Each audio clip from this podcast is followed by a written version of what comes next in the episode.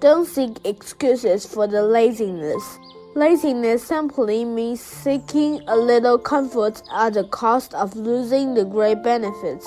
Gradually, it brings decadence rather than happiness.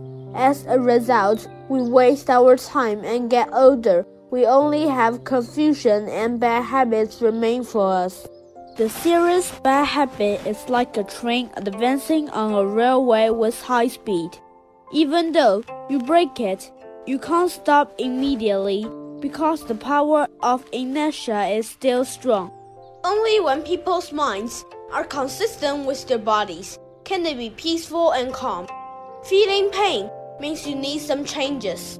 Although obsessions and bad habits are strong, they can still be overcome. Don't take the karma as the excuse of not working hard.